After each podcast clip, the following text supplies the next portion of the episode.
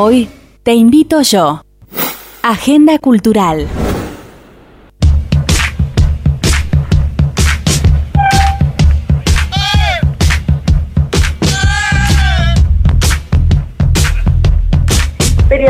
Escritor, Adrián De Masi es licenciado en Ciencias de la Comunicación, desempeñó su profesión en varios medios de nuestra localidad y también realizó a lo largo de su trayectoria colaboraciones para las desaparecidas revistas Humor, Sex Humor y El Periodista de Buenos Aires. En su producción literaria no pocas veces se codea con el humor al que sabe sacarle provecho para dejar instaladas sus observaciones cuestionadoras de la realidad, como es el caso de Cómo vivir sin ellas, guía para hombres separados, o lo de las coproducciones llevadas adelante con el gran humorista local Jericles, Crónicas Amarillas y Relatos Fronterizos. Adrián además cuenta en su autoría con las novelas Las Manías de Eduardo y La Revolución de los Cansados. Hoy sube a Noveno A para presentarnos su nueva obra literaria, Emilio, un hombre solo no vale nada, Adrián De Masi, bienvenido y gracias por animarte a subir a Noveno A. Hola Susana, buen día. Hola Javier, muchas gracias y a toda la audiencia de Noveno A. Gracias a vos Adrián por esto, por sumarte y para presentarnos a Emilio. Y te queremos eh, preguntar si estás realmente convencido de que un hombre solo no vale nada o solo elegiste esa afirmación para interpelar a posibles lectores. Eh, la segunda, pero más, de la, más que la segunda, eh, Un hombre solo no vale nada, es una película de la década, de fines de la década del 40, que se estrenó aquí en Argentina, eh, y esa película juega un papel importante en la relación de Emilio, el personaje principal de la novela, y su amada. Por eso elegí ese nombre, que es el nombre, tendría que haber ido entre comillas, es el nombre tomado de la película. Y es también para, eh, es un puntapié para eh, reflexionar sobre si un hombre solo, en todo sentido, no solamente en la pareja, eh, si un hombre solo vale algo, ¿no? En la sociedad. Adrián, ¿en qué aspectos o vivencias de tu vida nació Emilio? Mira, Emilio, Emilio cuenta la historia de un joven que a los 20 años es empujado a vivir en, el norte del país. Esta experiencia de Emilio está, eh, está inspirada en, un episodio que vivió mi padre en su juventud, hace 70 años.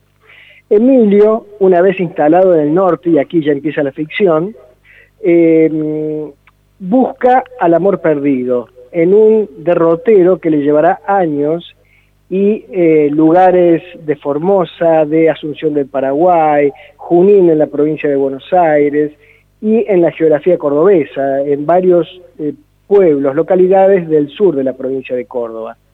En esta búsqueda que inicia Emilio, eh, episodios de la historia argentina se van a entrelazar, y son episodios poco conocidos y que me, obligaron a, a investigar profundamente sobre, sobre estos temas, por lo cual la novela me llevó tres años para escribirla. Eh, Emilio cuenta la... es una historia de amor, Emilio, pero también es una historia policial y también es una pulseada con el destino, si uno cree en el destino. ¿Cuándo y cómo te diste cuenta que tenías una nueva producción literaria en tus manos? en realidad mi padre, mi padre hizo el servicio militar en Formosa y, siempre nos contaba anécdotas, nosotros de chicos con mi hermano siempre nos contaba anécdotas. Y, algunas de esas anécdotas eh, se ve que martillaron la, experiencia de mi, de mi padre. Y sobre esas experiencias él pivoteaba cada vez que eh, se refería a su paso por, por la conscripción, por el servicio militar. Lo repitió tantas veces, tantas veces, y recién me cayó la ficha, digamos, hace tres años, cuando por última vez escuché una referencia de mi padre al respecto. Entonces, ahí la, la miré, miré esa experiencia que no la, voy a contar porque es romper la magia de la, de la novela, porque así arranca, digamos. Eh, bueno, y ahí reflexioné y vi la posibilidad de construir toda una historia, eh, un relato que me llevó a, Emilio. Adrián, viste que en estos tiempos en que las relaciones humanas en general, pero sobre todo en las parejas principalmente, eh, que se hacen interpeladas por estos discursos antipatriarcales, ¿sentiste que eso incidió en el planteo de la relación entre Delma y Emilio que atraviesa esta historia? Mira, lo que pasa es que hay que, eh, yo creo que hay que hacer una, un análisis, una lectura siempre en su contexto histórico. Hace 70 años había, digamos, el tipo de relación que existía en una, en una pareja era diferente a lo que hoy, a lo que hoy vemos. Eh, yo creo que hay que hacer un salto hacia, hacia el pasado y, eh, y leer esa historia en ese contexto, porque también no solamente en la relación de pareja, sino que se van a encontrar los lectores con otra, otros aspectos de las relaciones humanas que eran de una manera muy diferente hace 70 años que los que son ahora, ¿no es cierto? Pero Adrián, eh, claro, la historia está ambientada en los años 50 y en ese sentido entendemos esto que vos planteas, pero digo, a vos ¿Te hizo ruido mientras ibas escribiendo la historia esto de plantear una historia en esa época con un cuestionamiento tan fuerte como hay en esta época sobre esas miradas? ¿Te hizo ruido o no? No, no me hizo ruido, no, porque yo lo que hice fue eh, asomarme a, la historia de aquel momento y traté, por ejemplo, no solamente consulté bibliografía, sino que vi películas de la década del 40, del 50, para, eh, para prestar atención en el tipo de relaciones que existían entre los hombres y las mujeres. Y, y traté de construir toda esa historia en función del universo que rodeaba a las personas hace 70 años, muy diferente al de ahora. Ahora hay una eh, hay un cuestionamiento permanente que me parece absolutamente lícito eh, y, bueno, pero eso no se daba en aquel momento, ¿no? Las relaciones eran, estaban planteadas desde una desde un poderío patriarcal bien, bien marcado. Adrián, eh, León Gil con su tema, el tema de Orozco, toda la letra de él está basada en la letra O.